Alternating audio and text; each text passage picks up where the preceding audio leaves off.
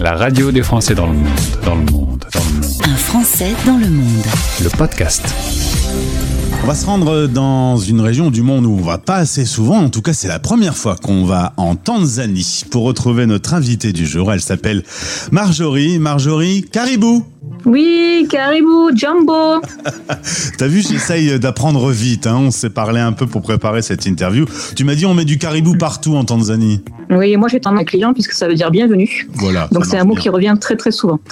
Merci d'être avec nous. C'est la première fois qu'on échange ensemble. Tu as 49 ans. Tu es originaire de Bordeaux. Euh, et, et, euh, et il va se passer, il y a quelques années, euh, une mise au point sur ta vie. Tu as été professeur des écoles pendant 15 ans. Et puis tu te dis, euh, voilà, je fais un bilan et euh, je vis pas exactement ce que j'ai envie de vivre. Je vais tout changer. C'est bien résumé? Ouais, c'est un bon résumé. Ça s'est passé à peu près comme ça, oui. Et à là- 45 ans. et 45 ans. Et là, tu te décides de partir en Tanzanie. Tu vas vivre une histoire incroyable. Lors de notre préparation, j'ai senti une passion débordante euh, chez toi. Euh, faut du courage, tu m'as dit, pour, euh, pour se lancer dans l'expatriation. Oui, je pense qu'il faut du courage et. euh, et donc moi, mon histoire, elle démarre avec la rencontre donc avec Philbert hein, dans la savane. Et, euh, et je dis souvent que tu as quelques secondes pour te décider en fait. Tu sens qu'il peut se passer quelque chose. Alors, je sais pas. En tout cas, moi, j'ai aperçu quelque chose. Évidemment, je me projette absolument pas sur euh, sur une future vie en Afrique, mais euh, voilà. Je pense que tu as quelques secondes pour décider et te lancer pour pas regretter après en fait. Je pense que je l'ai ressenti comme ça. Et je pense, hein, à mon avis, que tu as fait le bon choix, Marjorie. Euh, Merci. Dis-moi un petit peu, la Tanzanie, c'est Afrique de l'Est, il y a 58 millions d'habitants. Qu'est-ce que tu peux me dire un peu pour décrire aux auditeurs la Tanzanie? Alors la Tanzanie, effectivement, un pays situé à euh, en Afrique de l'Est, euh, connu pour les safaris, donc c'est l'activité principale. Donc moi, j'habite à Arusha, au nord de la Tanzanie, pas très loin du Kenya. Je suis à deux heures du fameux Kilimandjaro, donc le, le- le plus haut sommet de l'Afrique, et à une heure de l'archipel de Zanzibar. Euh, Nous sommes aussi situés à quelques heures des fameux parcs du Nord, les quatre grands parcs. Maera, Tarangire, Serengeti, Ngorongoro. Donc Arusha, c'est la ville des safaris. On part d'ici pour aller en safari et on revient ici. Voilà. C'est justement euh, cette activité de safari que tu as développée avec euh, Philbert. On va en parler de Philbert, on en a déjà touché un mot. Ça a été une grande Ouais. rencontre qui a changé ta vie quand même. La rencontre avec Philbert, elle a bouleversé ma vie. Moi, je pensais euh, vivre toute ma vie à Bordeaux. Euh, J'étais donc professeur des écoles et je pensais très sincèrement euh, rester à Bordeaux euh, jusqu'à la fin de mes jours. Donc Philbert, c'est c'est un cataclysme en août 2016, au moment où on se croise et, euh, et ma foi, je crois que ni l'un ni l'autre, on se doute de ce qui va se passer après. Ouais. C'est une super rencontre. Alors moi je sais un peu ce qui se passe après. Il va y avoir l'amour, il va y avoir une magnifique photo que tu m'as envoyée hier où vous vous mariez sur la plage. Franchement, je suis jaloux. Hein, une magnifique photo de mariage. Euh, et puis tous les Mm. deux, vous avez monté votre entreprise et vous organisez donc justement des safaris. Oui, c'est une super belle histoire. On part de rien. Euh, souvent, on me demande. Non, je suis pas arrivée avec des valises remplies d'argent. hein. Donc, on part de rien. Moi, j'ai aucune formation dans le tourisme et, euh, et on se lance ce défi complètement fou euh, que de monter cette société de, de safari en Tanzanie, séjour à Zanzibar. À ce moment-là, j'ai fait un safari et Philbert, il travaille sur un camp dans la savane. Donc, on part vraiment de très très loin et, euh, c'est beaucoup de travail pour arriver euh, où nous sommes aujourd'hui. Donc, on est assez fiers du résultat. Ton travail euh, en tant que professeur des écoles, organiser les choses, faire que tout le monde se taise à un moment pour monter sur une marche un peu plus haute en disant maintenant suivez-moi, je suis sûr que ça te sert au quotidien. Exactement, et c'est ce qui est intéressant un peu dans mon, dans mon parcours, c'est que quand tu es, es enseignante, tu as l'impression que, que tu ne sais faire que ça. Et, euh, et finalement, tout ce que j'ai développé et que j'ai appris pendant ces 15 ans d'enseignement, j'ai réussi à, l'adapter et à m'en servir euh, dans ces séjours. Donc c'est complètement inattendu. Et, euh, euh, ouais, non, je crois que le mess- il faut faire passer ce message parce qu'il y a pas mal de monde en attente de reconversion.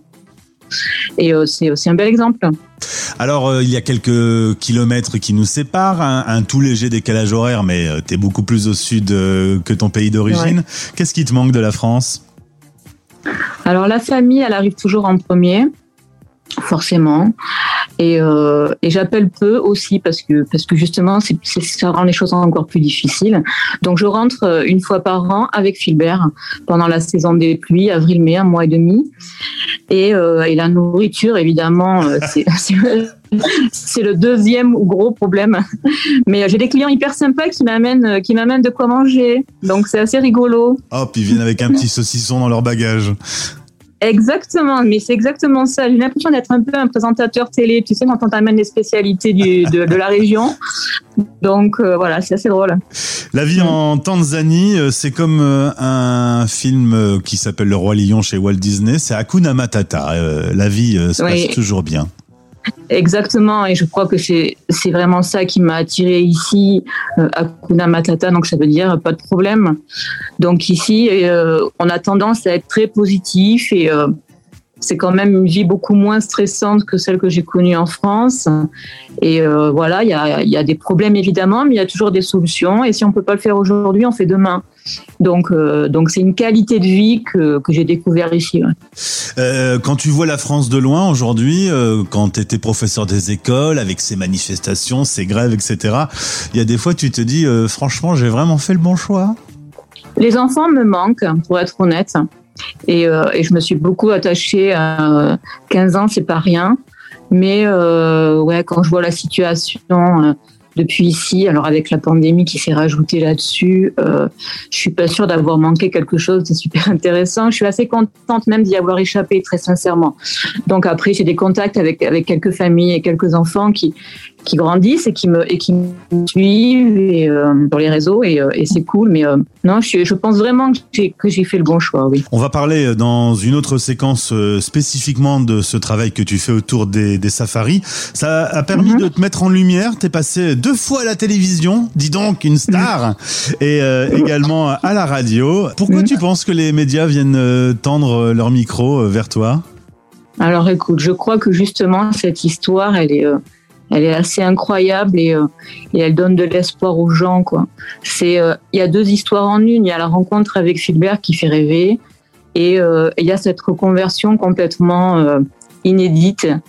Et, euh, et, donc moi je sollicite personne, hein, c'est pas moi qui vais chercher la télévision, mais euh, on arrive à nous et euh, ouais, les gens sont séduits par cette histoire et, et les clients qui nous contactent, ils, ils, ils sont aussi séduits par l'histoire et ils veulent, c'est pas seulement faire un séjour en Tanzanie, c'est rencontrer Marjorie et Philbert. Ouais. Donc donc c'est assez drôle quoi. Et certains sont émus de me rencontrer. Et moi je me rends pas compte, ils m'ont vu à la télévision deux fois, ils connaissent notre histoire par cœur et et, euh, et, je les accueille encore hier soir et je raconte encore et encore cette histoire et euh, ils m'expliquent ils m'expliquent tous par quel par quel biais ils m'ont trouvé et, euh, et c'est super chouette hein, comme comme aventure. Si on a un auditeur là qui se dit oh là là je ferais bien comme Marjorie je changerais bien de vie qu'est-ce que tu ouais. pourrais lui donner comme conseil pour que le déclic se fasse?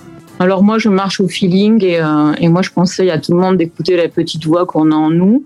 Je répète souvent que j'étais la seule à y croire la rencontre avec Philbert, euh, je crois qu'elle a fait peur à pas mal de monde. Tu reviens en France, à Bordeaux, et tu dis voilà, j'ai un coup de cœur pour un gars en Tanzanie, euh, ça fait flipper.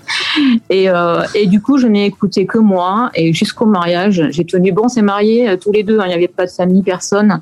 Et, euh, et Philbert est, est, venu rencontrer ma famille un an après. Donc, euh, donc le conseil, c'est écoutez-vous, quoi. Si vous le sentez, allez-y. Et moi, j'ai écouté la petite voix, et j'ai épousé Philbert, et je suis arrivée ici avec mes valise mais personne n'y croyait du tout quoi. Donc je suis contente de prouver qu'on a réussi ouais. Merci. Merci beaucoup à Santé Sana. Vous écoutez Les Français parlent au français. Parlent au français. Parrainé par Santexpat, le partenaire santé des Français de l'étranger. Santexpat.fr, des offres assurantielles sur mesure qui simplifient l'accès à la santé pour une tranquillité d'esprit garantie. Rendez-vous sur santexpat.fr.